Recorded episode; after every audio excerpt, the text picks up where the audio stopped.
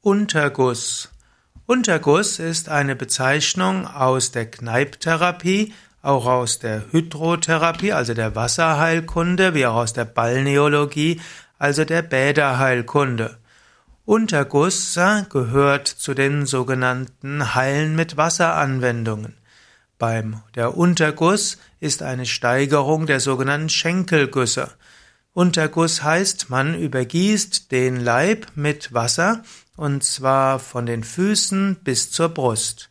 Man gibt zum einen Schenkelgüsse, da gibt's die Unterschenkelgüsse, die gehen also bis zu den Unterschenkeln, dann gibt's die Schenkelgüsse, die gehen bis zu dem Oberschenkel und dann gibt's auch noch den Leibguss, der geht dann von den Füßen bis hoch zum Bauch und der Unterguss geht eben hoch bis zum Brustkorb. Beim Unterguss werden also die Beine, das Gesäß und der Leib bis zum Rücken, Rippenbogen begossen und zum Teil eben noch bis zur Brust. Man beginnt erst rechts und fängt dort vorne an.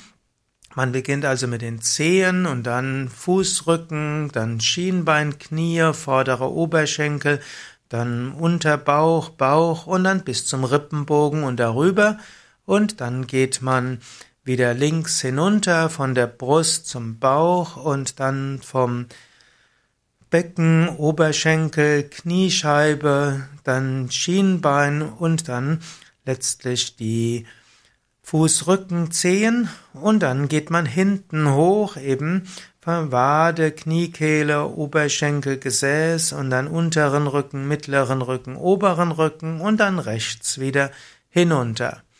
Der Unterguss ist also ein Guss, der besonders angesagt ist bei Obstipation, also Verstopfung, bei Verstauung, bei Stauungen im Bauchraum, auch beim sogenannten Meteorismus. Also der Unterguss wirkt insbesondere gut auch gegen Kopfschmerzen, dadurch, dass man den ganzen unteren Körper aktiviert, geht die Energie und die Aufmerksamkeit weg vom Kopf und das hilft dabei. Unterguss kann aber auch gegen Darmträgheit helfen. Unterguss wirkt natürlich insbesondere unspezifisch abhärtend und kreislaufstärkend.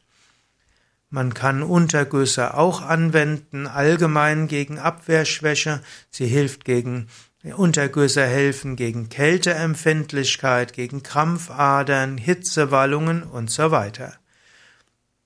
Gegenanzeigen für Untergüsse sind manchmal Blasenerkrankungen, Nierenerkrankungen und Unterleibserkrankungen.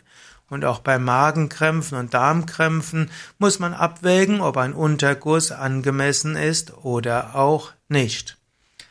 Ein Unterguss geschieht also typischerweise mit kaltem Wasser. Typischerweise wird man erst dafür sorgen, dass der Mensch warm ist, vielleicht durch ein heißes Bad, vielleicht auch durch eine heiße Dusche.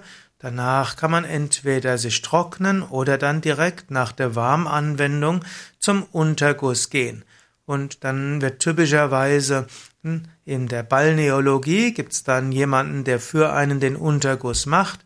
Man kann es aber auch selbst zum Beispiel mit einer Gießkanne machen oder mit einem speziellen Schlauch oder man nimmt den Duschschlauch ohne Brauseaufsatz. Unterguss also eine der vielen wunderbaren Anwendungen der Balneologie, der Hydrotherapie und besonders in der Kneipptherapie beliebt.